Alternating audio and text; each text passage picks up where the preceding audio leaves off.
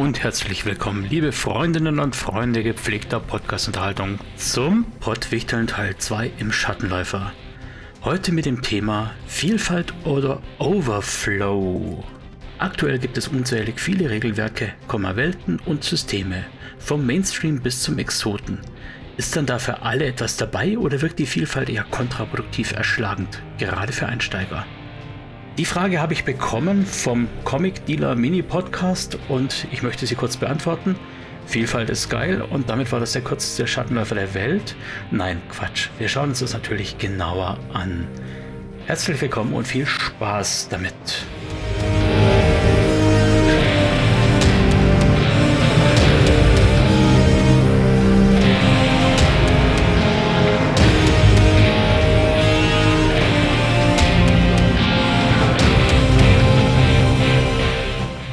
Wisst natürlich, bevor wir richtig loslegen, wische ich so ein paar Altlasten auf.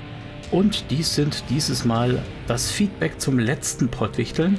Das möchte ich einfach mal kurz aufsammeln. Universelle Systeme hatte ich da ja, ja, mehr oder weniger mit der One-Size-Fits-All-Unterhose verglichen. Entweder man passt rein oder es ist zu klein und zwickt im Schritt oder es ist zu groß und baumelt ein bisschen lose. Ja, wie auch immer, ich habe kein gutes Haar an den Universalsystemen gelassen, könnte man jetzt sagen. Ja, ist vermutlich auch so. Ich habe dazu eine Rückmeldung bekommen und zwar als Kommentar auf meiner Website. Dort schrieb zum Beispiel Bombadil, Puh, weiß gar nicht, wo ich mit meinem Widerspruch anfangen soll. Da hat jemand eine sehr eigene, provokante Sicht auf Universalsysteme. In der Praxis verhält sich das alles komplett anders. Ja, lieber Bombardier, ähm, erstmal danke für deinen Kommentar und ich würde mich da gerne auch inhaltlich damit auseinandersetzen. Mein Problem ist jetzt einfach nur, dass du ja gar nichts geschrieben hast, nur dass in der Praxis sich alles komplett anders verhält. Ich hatte ja letztes Mal auch gesagt, Praxis ist immer relativ. Was für euch Praxis ist, muss für mich keine Praxis sein und andersrum. Also in der Praxis verhält sich das anders, ist jetzt sicher mal falsch oder zumindest in Zweifel zu ziehen. Und was sich da jetzt komplett anders verhält, beziehungsweise wie es sich jetzt komplett anders verhält, das bleibt hier offen. Von anderer Seite hatte ich da schon eher konstruktivere Kritik. Ich bin zum Beispiel auf Discord angeschrieben worden, dass ja die leichtere Zugänglichkeit ein Thema wäre.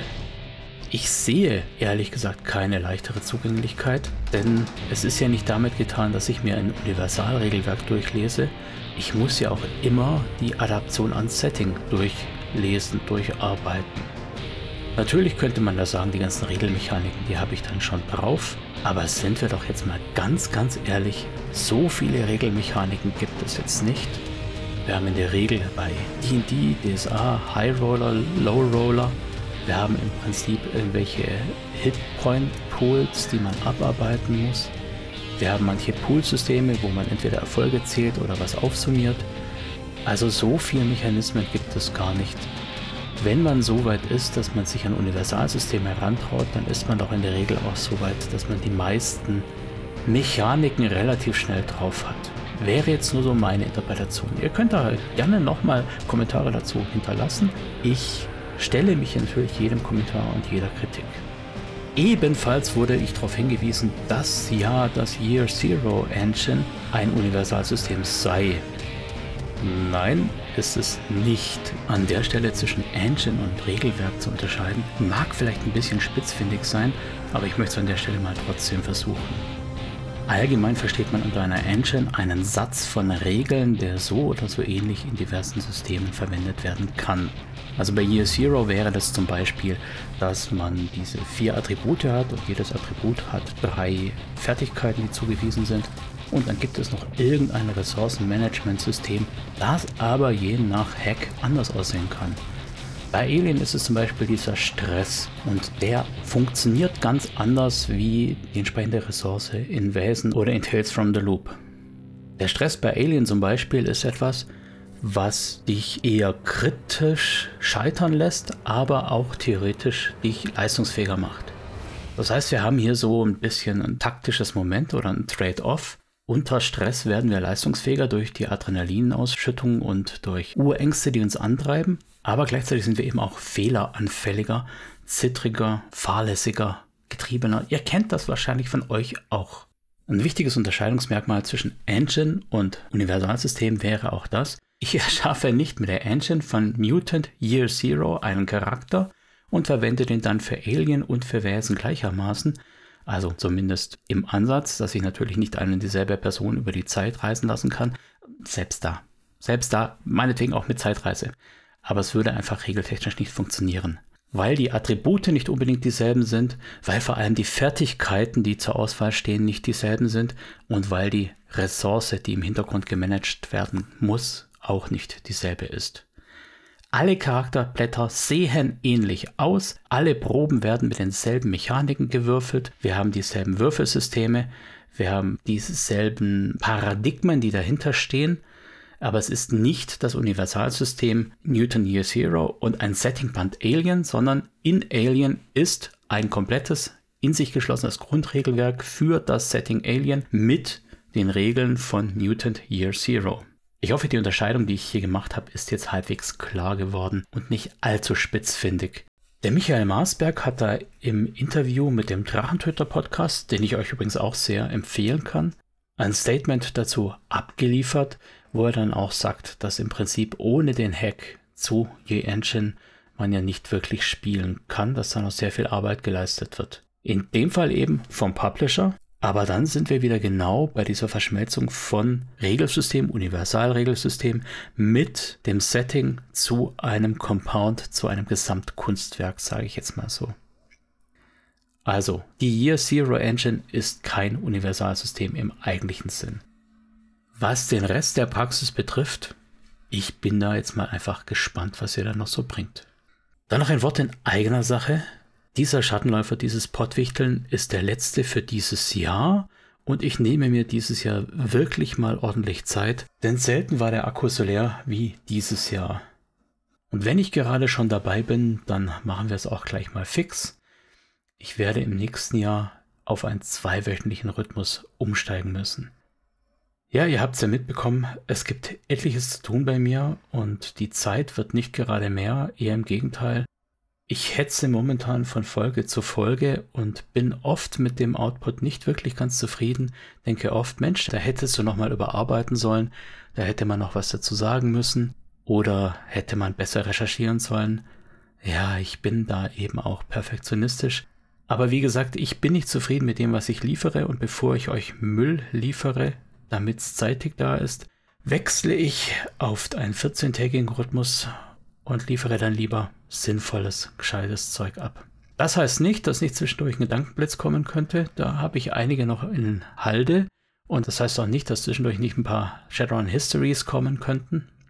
Aber dahingehend gehe ich einfach keinerlei Verpflichtung ein und das kommt, wenn es kommt. Und die echten Kernfolgen, die kommen dann alle zwei Wochen. Sprich, die Theoriefolge, die Interviewfolge, die Hörbuchfolge. Wer jetzt mal mitrechnet, der kommt darauf, dass wir somit nominell auf 26 Folgen kommen sollten für das kommende Jahr. Das wird wahrscheinlich durch Ferien oder sonst irgendwas nicht ganz der Fall sein. Das heißt, ich sage jetzt mal grob, man kann mit acht Interviews, acht Theoriefolgen und acht Hörbuchfolgen rechnen. So hoffe ich zumindest. Der Cast fürs Hörbuch ist übrigens mittlerweile gefüllt worden. Ich habe noch zwei Charaktere zugeschickt bekommen, die ich gerne mit einbaue vom Jonathan Overlach. Das heißt, wir sind jetzt hier mit fünf Charakteren am Start und einem Titelbild, das noch irgendwie eingebaut werden muss.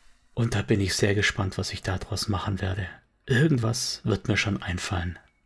Okay, kommen wir also zum Thema Vielfalt oder Overflow. Das ist vermutlich ein Thema, wo jeder seine eigene Meinung dazu hat und wo es auch kein endgültiges so oder so gibt, kein richtig oder falsch. Das heißt, was immer ich jetzt hier machen kann, ist allerhöchstens meine Gedanken dazu teilen und das möchte ich auch gerne tun. Es ist natürlich klar, dass in den Urzeiten des Rollenspiels da deutlich weniger zu haben war. Wir erinnern uns daran, mit D&D begonnen, hat sich dann hier auf dem deutschen Markt Midgard und DSA noch dazu etabliert wir haben einige andere Entwicklungen, zum Beispiel aus Schweden, der Ursprung von, ach, wie hieß es jetzt gleich? Müsste ich gerade mal schauen, das, was jetzt auch neu rauskommt. Ich glaube, Against the Demon Lord hieß es. Ist übrigens sehr interessant, dass die Schweden da so aktiv sind. Falls da jemand eine tolle Idee hat, warum das so ist, ich würde sie gerne hören. So, was man jetzt natürlich gleich vorneweg merkt. Midgard, Schwarzes Auge, Dungeons and Dragons, das sind allesamt Fantasy-Systeme und allesamt eher heroische und eher High-Fantasy-Systeme. Das heißt, wir hatten da als Setting, übrigens Thema Universalsysteme, das waren ja allesamt Setting-gebundene Systeme. Und das Setting war im Prinzip immer so eine Fentelalter-Welt mit Schlössern und Rittern und König und Zauberer und Burgfräulein und so weiter und so weiter. Es ist natürlich gleich mal vorweg klar, dass damals die Welt noch nicht so drauf geachtet hat, wie Sexualität dargestellt wird. Die ganzen Tropen wie Damsel in Distress oder so, die wurden auch noch mit vollen Händen ausgeteilt und da hat sich keiner so wirklich Gedanken deswegen gemacht. Das ist einfach ein Kind seiner Zeit. Natürlich würden wir es heutzutage anders machen, aber das schmälert ja nicht die Leistung, die diese Pioniersysteme für das Hobby hier geleistet haben. Was uns ebenfalls auffällt, ist, dass alle Systeme so ein bisschen vom Wirkmechanismus, vom gamistischen Mechanismus gleich waren. Wir haben immer einen Lebenspunktepool, der dezimiert werden konnte, wobei Midgard ein kleines bisschen anders ist. Und wir haben immer als Randomisierung einen Würfel, einen W20, der einem Ereignis mit einer gewissen Varianz randomisiert ein Ergebnis zuweist. Ebenfalls war bei allen Systemen klassisch natürlich der Game Master, Dungeon Master, Meister, Spielleiter, damals auch alles männlich verbalisiert, und die Spieler. Auch hier sind wir natürlich heutzutage weiter, wobei das ja nichts mit Vielfalt und Overflow zu tun hat, obwohl natürlich schon so ein bisschen. Denn wenn heutzutage so ein System auf dem Markt wäre, hätten die Leute immerhin die Wahl zu sagen, nee, da gefällt mir das Wording gar nicht, da bin ich gar nicht mit den Publishern, mit den Autoren auf einer Wellenlänge. Dieses System werde ich mir nicht anschauen, nicht anschaffen, nicht spielen. Damals hatte man keine Wahl. Insofern ist Vielfalt auch einfach die Möglichkeit, Nein zu sagen zu einem speziellen System, weil es ja nur eines aus N-Systemen ist. Natürlich haben wir durch dieses Vielfaltsangebot auch die Möglichkeit, viele Dinge zu beackern, zu bespielen, die damals vermutlich nicht so den Absatz gefunden hätten. Ich rede jetzt einfach mal von Plüschbau und Blunder. Ich rede jetzt von Fräulein Bernbocks Internat für junge Damen. Nee, Pensionat. Ich rede von Everyone is John oder ähnlichen Dingen. Damals waren alle Systeme Kampagnensysteme und mehr oder weniger from Zero to Hero ausgelegt. Es war nichts dabei, was auf One-Shots abgezielt hat. Und es war nichts dabei, was darauf abgezielt hat, dass man einfach nur so ein bisschen Spaß hat. Alle Charaktere hatten so die Zielsetzung, gebalanced zu sein und möglichst gleichmächtig von ihrer Wirkmächtigkeit. Ja, Balancing ist natürlich heute auch noch irgendwie wichtig. Es gibt ja auch heute noch Foren, wo man die unterschiedlichen Klassen miteinander vergleicht, den DPS-Output so ein rein technischer Wert, Damage per Second oder Damage per Action oder wie auch immer, wo dann zum Beispiel festgestellt wird, dass der Tiermeister aus Earthdawn die mächtigste Klasse ist. Ja, kann man machen, ich finde, man verdirbt sich ein bisschen das Spiel damit, aber das ist halt ein ganz anderer Spielansatz. Und mal ganz im Ernst, wenn dann eine Gruppe aus fünf Bestienmeistern besteht, dann setzt halt die Spielleitung dementsprechend mehr Gegner aufs Brett oder mächtigere Gegner aufs Brett und dann ist der Einzelne auch nicht mehr besser als jeder andere. Insofern, ja, mir persönlich ist es natürlich auch nicht wichtig, ob ich jetzt der bin, der den meisten Damage Output bringt oder auch nicht. Aber das ist wie gesagt eine Typfrage. Aber Typfrage ist ja genau die Sache, denn diese Spiele waren für gewisse Typen gedacht. Wir wissen, D&D kam aus der Entwicklung her von den Wargames, das heißt, wir haben per Definition schon mal mehr Tacticians, mehr Buttkicker, mehr Powergamer in dieser Ecke.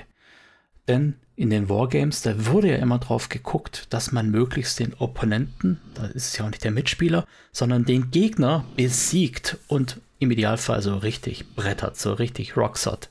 Ja, also da wurde dann optimiert mit Taktiken, mit Figurenaufstellung, mit der Auswahl von den Figuren, dass man eben möglichst optimale Armeezusammenstellungen hat, optimale Geländepositionierung und so weiter und so weiter.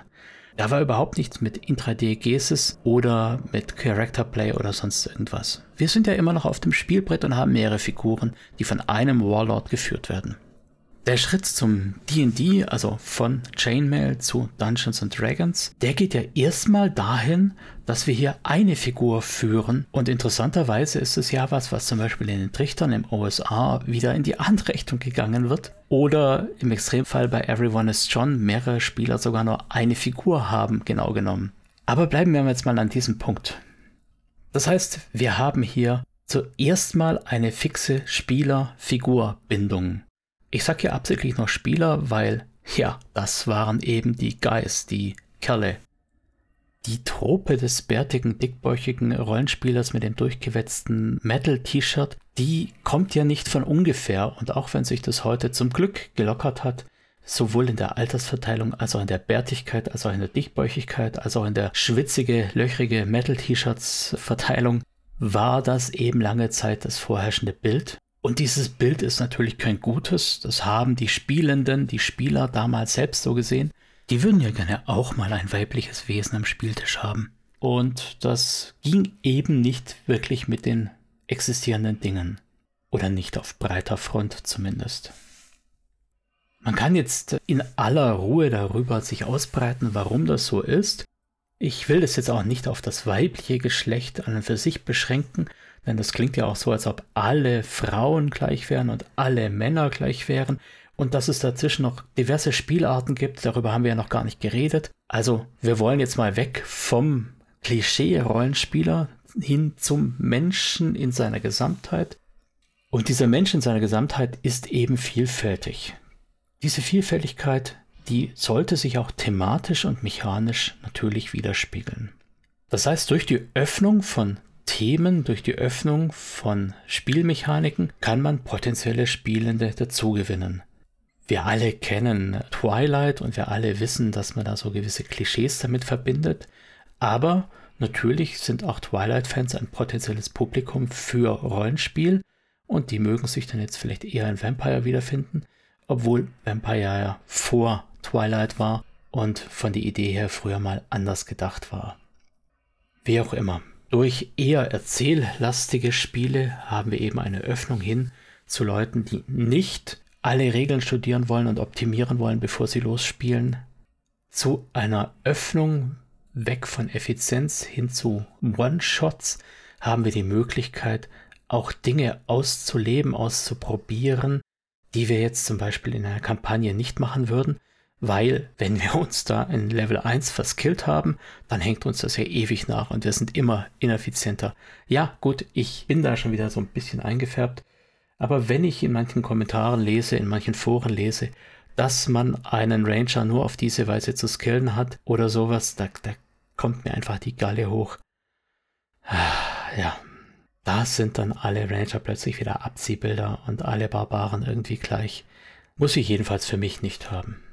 Also, wie auch immer, Vielfalt bringt Möglichkeiten, auch Leute anzudocken, anzubinden, anzulocken, die bisher so Rollenspiele nicht wirklich interessant fanden. Nicht umsonst sind Star Wars Hypes und Harry Potter Hypes auch immer fürs Rollenspiel interessant und nicht ohne Grund gibt es The One Ring und Mittelalter-Rollenspiel in mehreren Iterationen, weil eben jeder Hype inzwischen auch marketingtechnisch bedient werden muss. Und da sind wir auch gleich bei so einer kleinen Kritik. Viele Rollenspiele sind im Prinzip ein und dasselbe Ding, bloß in einem anderen Gewand, mit einem anderen Fluff. Und man stülpt da eben so ein bisschen die Herr der Ringe-Lizenz drüber oder sowas. Zumindest so die Kritik. Ja, ist es schlimm? Eigentlich nicht. Ich finde es sogar überhaupt nicht schlimm, weil wenn dadurch neue Leute zum Rollenspiel kommen, dann erhöht das im Endeffekt die Auflagen und macht damit viele Projekte realistisch, die sonst vielleicht überhaupt nicht das Licht der Welt erblickt hätten. Oder günstiger. Statt sich also darüber zu ärgern, dass MERS auch nur Grups ist mit anderen Regeln und dass egal was, seid da einfach dankbar, dass dadurch zum Beispiel Leute zum Rollenspiel gefunden haben und damit die Marktbasis erweitert haben. Statt euch drüber zu ärgern, dass bei manchen Herr der Ringe Produkten einfach nur mit den bekannten Artworks aus Film und Fernsehen gearbeitet wird, seid dankbar, dass hier die Lizenz das Ganze nicht teurer macht und deshalb keinerlei Artwork mehr ermöglicht, das wirklich dediziert für diese Rollenspiele geschaffen worden wäre.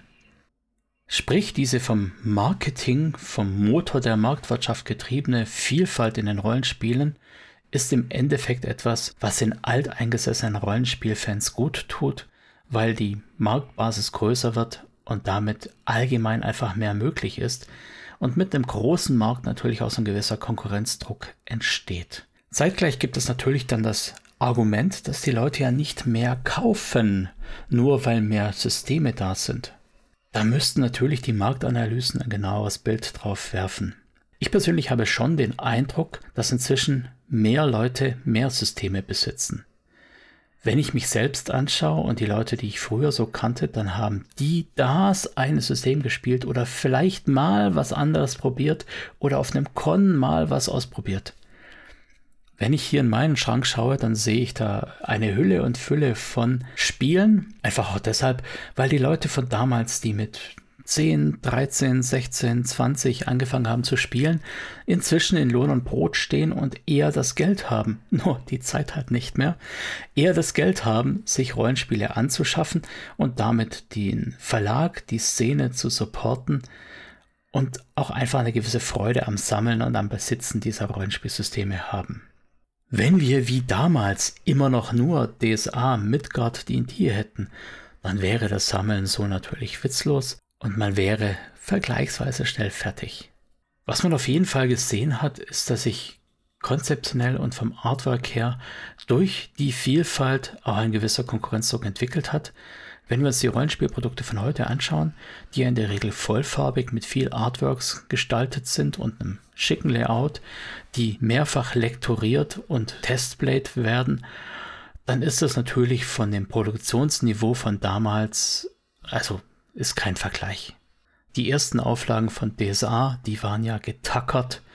Die ersten Auflagen von Shadowrun, die waren klebegebunden und haben sich mit der Zeit aufgelöst.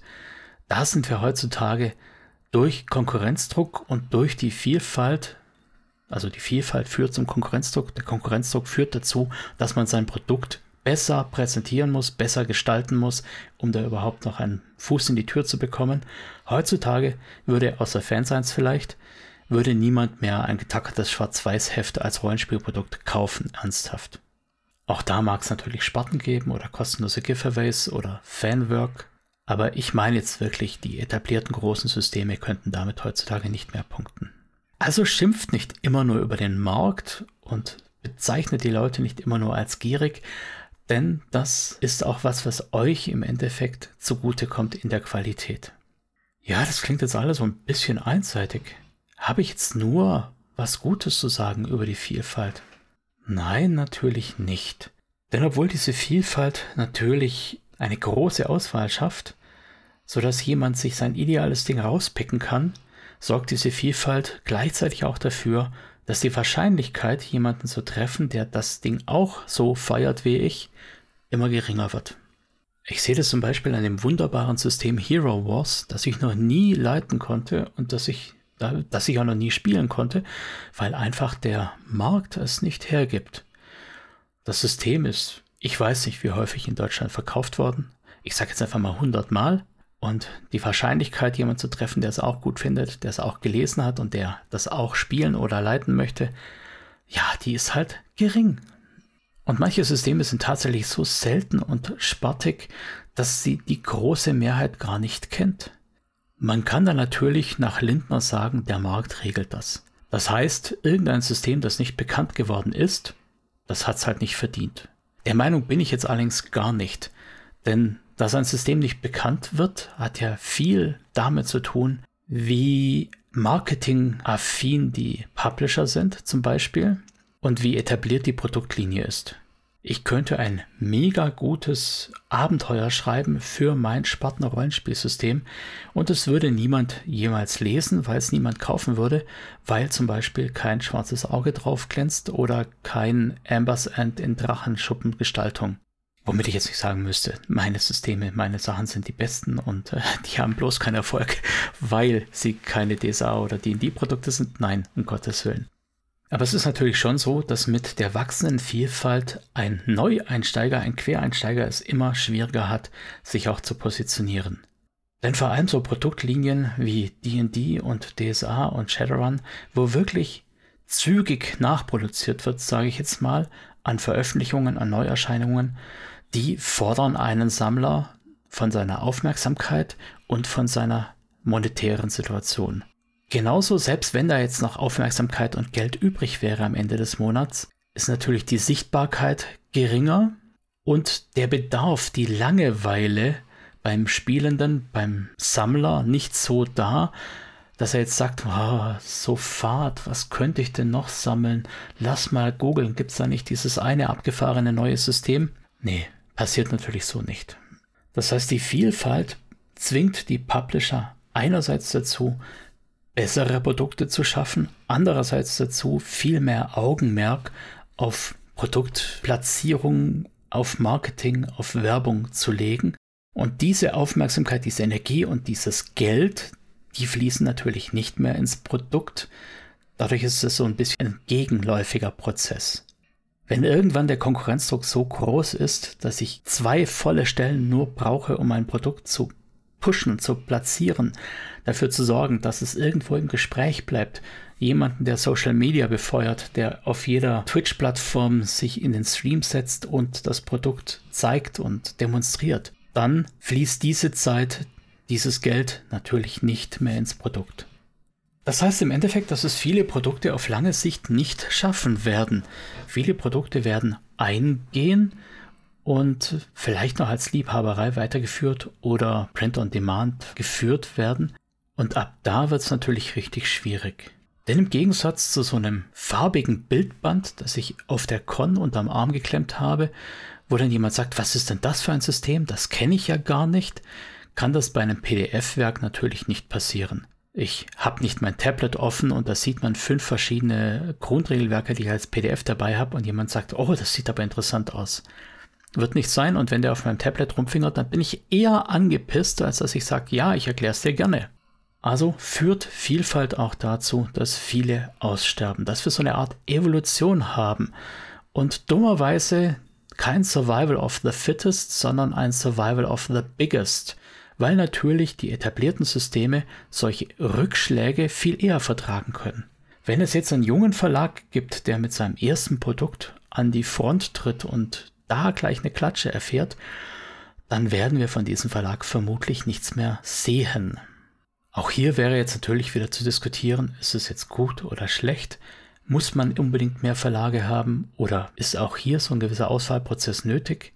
Der Auswahlprozess ist definitiv inhärent, den kriegen wir nicht los, weil natürlich selbst wenn jetzt irgendwelche Leute sagen, ja, das ist ein kleiner Verlag, aber er hat ein tolles Produkt, das unterstütze ich, das kaufe ich, da möchte ich bitte, dass der Verlag überlebt, dass die Produktlinie überlebt, dann bedeutet es natürlich trotzdem, dass da vom Käufer Geld und Aufmerksamkeit gebunden ist und an anderer Stelle eher wieder fehlt. Außer ihr bekommt alle eine riesen Gehaltserhöhung, was ich euch allen gönnen würde und uns als jungen Verlag natürlich auch gönnen würde. Also gönnt euch und gönnt es uns. Also Survival of the Biggest. Und ich verwende hier absichtlich Survival of the Biggest im Kontrast zu Survival of the Fittest, also dem besten Produkt, wenn man es irgendwie schaffen würde, das Ganze objektiv zu beurteilen.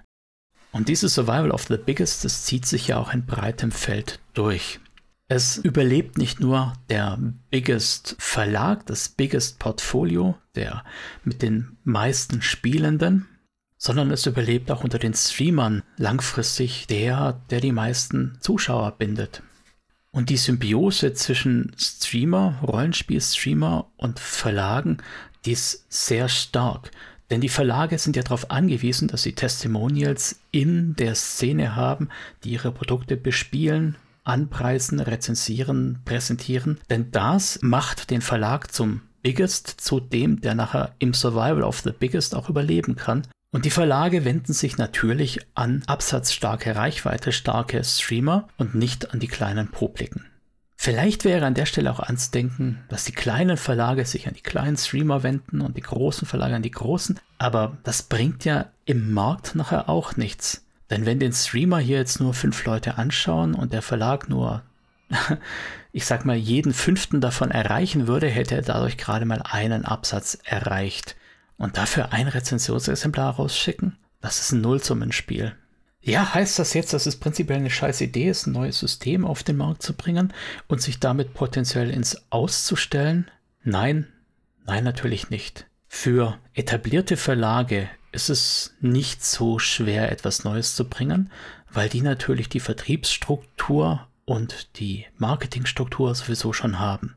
Das heißt, wenn jetzt Ulysses ein neues Produkt mit in die Palette nimmt, so wie die schwarze Katze und so weiter, dann ist es ja vorher schon durch den April-Scherz vorbereitet und durch Crowdfundings unterstützt und alles und fließt dann seinen Weg, wenn es denn dann seinen Absatz findet. Für kleine Verlage, die wirklich sozusagen als Start-up-Verlag mit einer Start-up-Lizenz kommen, ist es um einiges schwieriger. Aber wenn ihr Fans da eine Vielfalt wollt, natürlich auch einiges wichtiger, dass ihr diese Vielfalt auch erhaltet. Das ist auch so eine Idee, die ich schon mal im Gedankenblitz formuliert habe. Ich hoffe, ich werde ihn verlinken können. Und dann könnt ihr da auch nochmal reinhören, wenn ihr das dann wollt. Jetzt aber mal zum Kernproblem des Einsteigers. Der Einsteiger und die Vielfalt. Wir haben ja gesagt, Vielfalt klingt toll für den Einsteiger, weil man kann sich ja dann raussuchen, was einem gefällt. Gleichzeitig aber, wo geht denn der Einsteiger hin? Wir haben ja durch Corona und Internethandel viel weniger Präsenzläden, wo man mal eben reingehen könnte und sich umschauen könnte. Und selbst wenn wir diese Präsenzläden haben, dann sind die nicht in der ersten Einkaufszeile ganz vorne in erster Linie mit einem riesen Schaufenster, sondern sie sind in der Regel in einer Hinterstraße etwas abgelegen und nur wer weiß, wo der Laden ist, weiß, wo der Laden ist. Also hier beißt sich dann die Schlange selbst in den Schwanz. Weshalb ist der Laden so wichtig? Naja, ganz einfach. Wenn ich als Einkäufer auf ein beliebiges Online-Portal gehe, ich nenne jetzt einfach mal das große A und ich gebe da ein Rollenspiel, könnt ihr gerne mal nebenher machen. Ich mache es am besten gleich mal parallel, damit ihr auch wirklich wisst, dass ich da nicht rumfake. Ja, hm. Namen eingegeben und dann geben wir mal das Suchwort Rollenspiel ein und schauen, was da kommt. Und es ist keine große Überraschung, dass neben einigen Marketing-Sachen natürlich ähm, relativ weit oben die bekannten Sachen sind. Hexenmeister von Flammenberg ist hier zum Beispiel schon als Rollenspiel drin.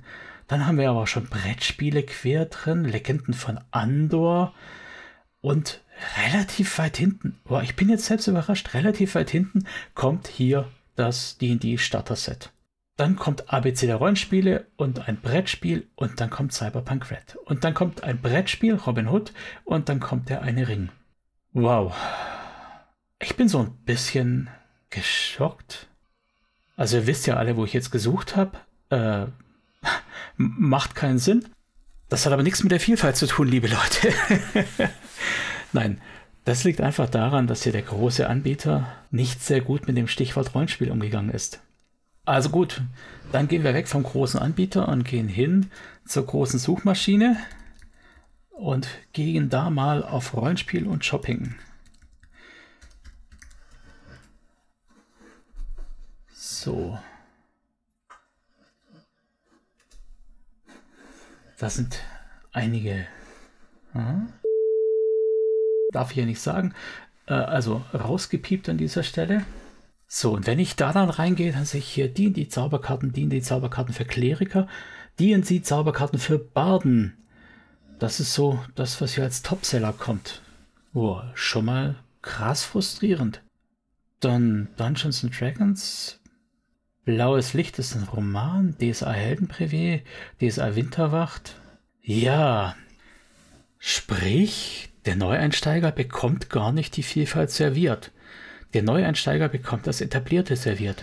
Weil natürlich jeder Online-Shop auch seine Topseller nach oben bewerten will, die werden ja eh gekauft. Und weil jeder Online-Shop, der eine Lagerhaltung betreibt, auch keine Lagerhüter will. Das heißt, die seltenen Sachen werden gar nicht vorne angezeigt, werden wahrscheinlich sowieso nicht gelistet. Oder wenn sie gelistet werden, dann sind sie bestellbar auf Abruf. So, was hat denn jetzt also der Neueinsteiger von dieser Vielfalt? Erstmal gar nichts. Und wenn ich mir jetzt das hier anschaue, dann sehe ich hier auch direkt, Dungeons and Dragons ist vielen noch ein Begriff, aber dann sind hier die Zauberkarten, die Topseller, Wofür brauche ich die? Ich bin Einsteiger, ich bin mal blöd und naiv. Wozu brauche ich die Zauberkarten? Brauche ich die, um zu zaubern? Dann steht hier DSA und dann steht hier DSA 5 und dann steht hier DSA 2 Remastered und hier drüben steht Aventurien. Es ist mir erstmal nicht klar, als Naivling, als Neuempfänger, dass Aventurien irgendwas mit DSA zu tun hat. Und die Heldenwerk-Sammelbox weiß ich auch nicht, was die zu tun hat. Ist das ein eigenständiges Spiel oder was ist das überhaupt? Und was ist der Unterschied zwischen DSA, DSA 2, DSA 5? Was bedeutet das? Ich habe es jetzt natürlich bewusst überzogen. Aber der Neueinsteiger, der ist erstmal, sieht er die Vielfalt nicht und wenn er sie sieht, dann hat er keine Beratung. Das heißt, er geht zu seiner Beratung quasi wieder zurück, wenn er denn den Schritt wagen kann, entweder in den Spielwarenladen, wo die großen Sachen sitzen, oder er geht in die Foren, wo er vermutlich auch eher große Sachen empfohlen wird. Wir sind alle sehr dankbar, dass wir auch wieder Cons in Präsenz durchführen können. Denn natürlich können da Neulinge einfach mal hingehen und schauen und sich was anschauen. Selbst auf der Dreieich hatte ich jetzt ein Geschwisterpaar, das im Prinzip auf diese Weise das Rollenspiel entdeckt hat und sich einfach hingesetzt hat und mitgemacht hat. Und das war gut so. Das hat echt Spaß gemacht. Auf gut Deutsch möchte ich euch damit sagen, Vielfalt ist nicht bei den Neueinsteigern. Vielfalt ist das, was wir sehen, die wir uns schon auskennen mit unseren Portalen, mit unseren Kanälen, mit unseren Testimonials. Und selbst das, was wir da mitbekommen, ist schon gefiltert. Man hat früher im Journalismus von Gatekeeping da gesprochen, weil der Journalist ja die Wahl hat, welche Auswahl an redaktionellen Mitteilungen er bringt. Gatekeeping heißt im Rollenspiel natürlich inzwischen was anderes. Da haben wir so eine Überlagerung der Terme. Aber im Endeffekt sind es diese Kanäle, diese Portale, diese Testimonials, die damit eine enorme Marktmacht haben und auch eine große Verantwortung für die Vielfalt. Und da feiere ich es massiv, dass da zum Teil auch Exoten präsentiert werden. Natürlich ist da immer noch das große Marktding mit dabei, die große Marktmacht von den großen Anbietern. Aber es gibt so viele kleine Anbieter, die D&D beackern. Da bin ich echt dankbar um Orkenspalter und Lurch und Lama und so weiter, die dann eben auch mal so ein bisschen die Exoten bedienen. So, also nochmal kurz zurück zum Fazit. Vielfalt erfahrt ihr, die ihr euch mit dem Thema auseinandersetzt und auskennt. Und wenn ihr diese Vielfalt wollt, dann müsst ihr sie euch irgendwie erhalten. Das heißt, ihr habt so Möglichkeiten wie bei Content, ich hasse das Wort, aber ich sag's trotzdem, bei Content Creatern mal nachzufragen. Kannst du nicht mal eine Rezension dazu bringen? Das würde mich interessieren. Ihr könnt im Spielladen, weil ihr wisst ja, wo die sind, ihr seid ja Insider, ihr könnt im Spieleladen nachhaken, habt ihr das da, ich würde das gerne sehen. Das bringt den Händler dazu, vielleicht auch mal das zu listen oder zu bestellen, ein Ansichtsexemplar zu holen. Ihr könnt, wenn ihr sowieso sammelt und mehr sammelt, als ihr je spielen werdet und euer Pile of Shame wächst und wächst, ihr könnt auch mal ganz gezielt Dinge supporten, von denen ihr hofft, dass sie was werden könnten, aber von denen ihr wisst, dass sie eben nicht von den etablierten großen Kanälen unterstützt sind, von den etablierten großen Content Creators unterstützt werden und nicht von dem großen etablierten Verlag kommen. Denn diese Vielfalt kann nur existieren, wenn die fragilen Neuentwicklungen in den ersten Lebensmonaten genug Sonne abbekommen. Und Sonne, das ist Aufmerksamkeit und das ist Zeit und das ist Geld. Ja, klingt hart. Der Micha ist geldgierig. Nein, Darum geht es gar nicht. Wir alle müssen am Ende unseres Monats eben noch ein bisschen was auf dem Konto haben. Wir alle müssen am Anfang unseres Monats unsere Stromrechnungen bezahlen. Und wenn da eben die Balance nicht stimmt, dann sind die Neuentwicklungen einfach weg vom Fenster. Das heißt, mein Appell an euch, wenn ihr die Vielfalt wollt, dann sorgt dafür, dass ihr erhalten bleibt. Werdet Förster, guckt nach den zarten Pflänzchen, macht ein kleines Gitter drumherum, damit sie nicht vom Wildfraß gefressen werden und gießt sie ordentlich. Bietet Runden an, klärt über das System auf, werdet quasi Botschafter, werdet zum eigenen Testimonial von den Dingen, die ihr toll findet. Natürlich ist es viel einfacher, wenn man auf den Spieletreff geht und schaut, was ist da alles angeboten. Spiele ich jetzt D&D oder spiele ich jetzt Cthulhu oder spiele ich jetzt Shadowrun? Alles gut, auch ich habe Tage, wo ich einfach nur denke, nee, ich habe keinen Bock, mich irgendwie kreativ zu betätigen. Aber wenn ihr dieses System habt, wo ihr sagt, das ist toll, aber es kriegt nicht die Aufmerksamkeit, die es verdient, dann gebt ihm Aufmerksamkeit. Genau du und du da drüben auch, egal ob in Köln oder in München oder in Düsseldorf, jeder kleine Samen, jedes kleine bisschen Aufmerksamkeit ist da wichtig. Wow, es ist mir völlig schleierhaft, wie ich da jetzt schon wieder so moralinsauer geworden bin. Das war nicht meine Absicht und ich habe jetzt hier auch ganz bewusst mal nur gelabert. Also, der große Kritikpunkt, dass Vielfalt eventuell dazu führt, dass der Einsteiger überfordert ist, den sehe ich nicht, weil der Einsteiger sieht die Vielfalt nicht. Die Vielfalt dagegen sorgt dafür, dass ihr, die ihr euch auskennt, Auswahl habt und dass genügend Konkurrenzdruck da ist, dass sich keiner der großen etablierten Publisher auf die faule Haut legen kann, dass Produkte permanent weiterentwickelt und gepflegt werden und dass ein gewisser Preisdruck da ist. Gleichzeitig ist der Preisdruck natürlich tödlich für kleine Auflagen und für kleine Systeme. Und wie gesagt, das alles führt zu einem Ökosystem, das so einfach nicht zu durchschauen ist. Und wenn ihr meint, ihr habt es durchschaut, dann sorgt dafür, dass er in den richtigen Hebeln zieht. Ja, das war's für dieses Jahr, für 2023 von mir an dieser Stelle. Ich bin für dieses Jahr raus. Meine Supporter bekommen noch Adventskalender. Die Türchen bis 26 werde ich füllen. Alle anderen sehe ich im Jahr 2024 wieder. Habt eine schöne Zeit. Esst nicht zu viel Plätzchen, trinkt nicht zu viel Glühwein und rutscht gut ins neue Jahr rüber. Bis dahin, ciao.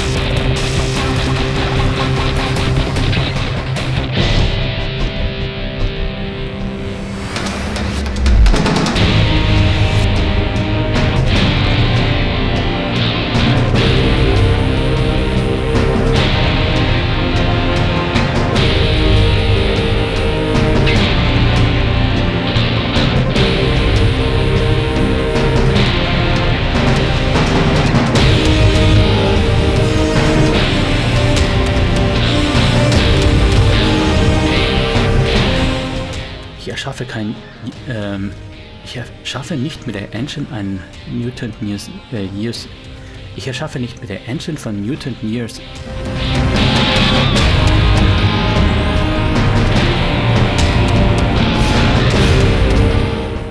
denke oft, Mensch, da hättest du nochmal über, da hättest du noch mal überarbeiten sollen.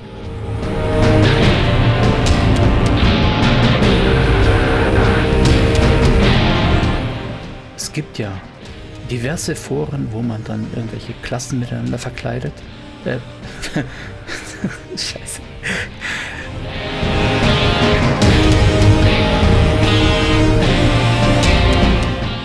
Ich verwende hier absolut ab.